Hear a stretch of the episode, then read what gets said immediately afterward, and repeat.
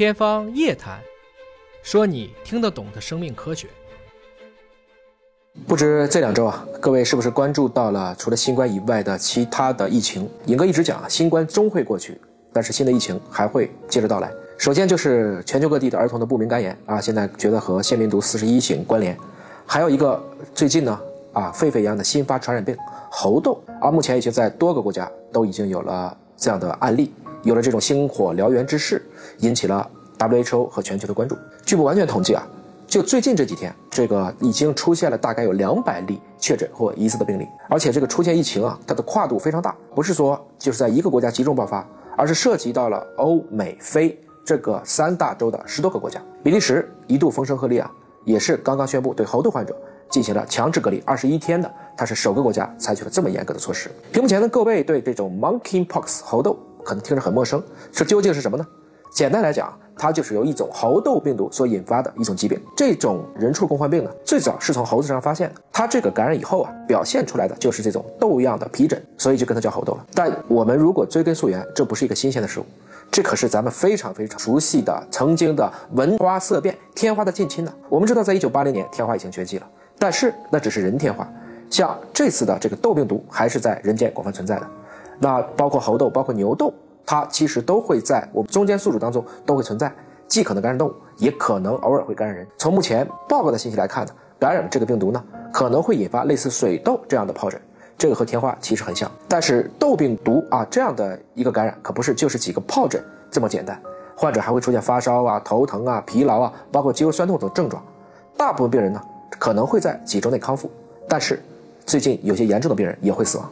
根据 WHO 的数据显示，不同分支的猴痘病毒，它的病死率差距还是蛮大的，大概百分之一到百分之十这一个范围。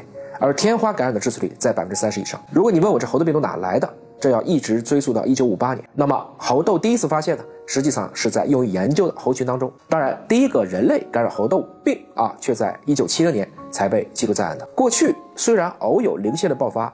但是没有像现在这么集中，也就是在过去这半年，从去年十二月到现在五月，四个非洲国家呢都已向 WHO 报告了一千三百一十五例确诊的病例。而从五月十六号以来，这不到十天的时间里呢，WHO 啊世卫多次发布了欧美国家都开始纷纷中招。所以在二十号的时候啊，世卫呢专门开了一个技术咨询小组会议，也公布了这几天全球已经有约八十例猴痘的确诊病例，还有五十例属于疑似的状态。二十一号，世卫组织。明确表示，目前全球已经有十五个国家和地区累计报告了九十二例猴痘确诊病例和二十八例疑似病例，并称猴痘病毒已发生了人际传播啊，这个实际上是一个非常不好的信号。那么世卫预测呢，这个病例还会进一步的增加。如果你问我目前有没有必要去谈猴痘色变，到底这个疫情能带来多大的影响？这一刻尹哥还不好讲。从病毒本身来看，猴痘病毒在过去是一种相对比较懒的病毒。感染以后，绝大部分都是自限性，也就是说自己会好的这样的一个疾病。这个阶段呢，特效药很少，但不能说没有。但是因为大部分感染的症状呢，在十四到二十天之内能够自发的缓解。同时呢，这个猴痘病毒在传播规律上和大多数的瘟疫也比较相近，主要当然包括密切接触，还有呼吸你这个飞沫传播。但过去它的传播性并不强。今天戴口罩、勤洗手，就是防新冠的这一套还是有效的。所以对中国来讲，严阵以待，早期识别。就能够有效的去防控这个疾病。同时，还有一些观察性研究指出呢，如果你接种过天花疫苗，对预防猴痘病毒的感染啊，也能有百分之八十五以上的效果。所以，小心应对下看起来没必要过度恐慌。当然，我所担心的是它会变大。虽然猴痘病毒是 DNA 病毒，但是它也会发生变异。目前呢，有两种主要的变异株，其中西非株致病的能力比较弱，病死率啊大概百分之一。如果是中非株，它的这个致病力比较强，病死率差不多达到百分之十。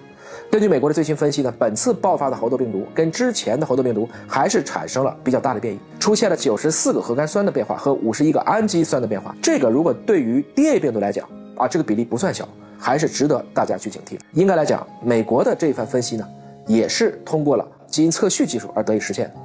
包括华大在内呢，现在也跟国内多家友商一起开发出了这个相关的从检测到这个病毒鉴别的一系列的这样的试剂。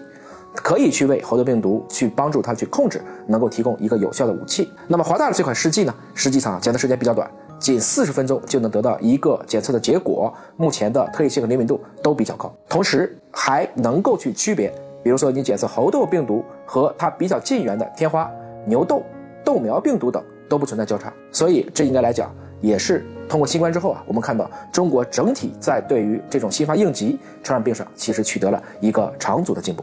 那么这个猴痘病毒实际上是属于一种这个。痘病毒科，它属于正痘病毒这一类的一个病毒。那么这类病毒呢，应该说是病毒当中，不管是基因组还是它的个头，都是比较大的。那我们以比较近缘的天花病毒为例啊，天花病毒的基因组大概是十八点六万个碱基对儿，它是 DNA 病毒，是双链的啊。新冠病毒只有三万个碱基，它是一条链，是 RNA 病毒。所以我们可以理解啊，这个猴痘病毒的基因组基本上要比新冠病毒要大六倍。当然，DNA 病毒呢，因为是双条链的，所以它的这种变异。不会像新冠病毒变得这么快。我们也看到了，其实美国在最近也紧急批准采购了一批疫苗。那么尹哥小的时候呢，是打过天花疫苗的，但是因为世卫在一九八零年已经宣布，这个全球人类终结了这个人天花，在野外基本被控制或者说被消灭了，所以中国从一九八二年开始呢，逐步的就不会再去强制接种天花疫苗。尹哥是生在一九七九年的，所以我的胳膊上其实现在还有接种天花疫苗的这个印记。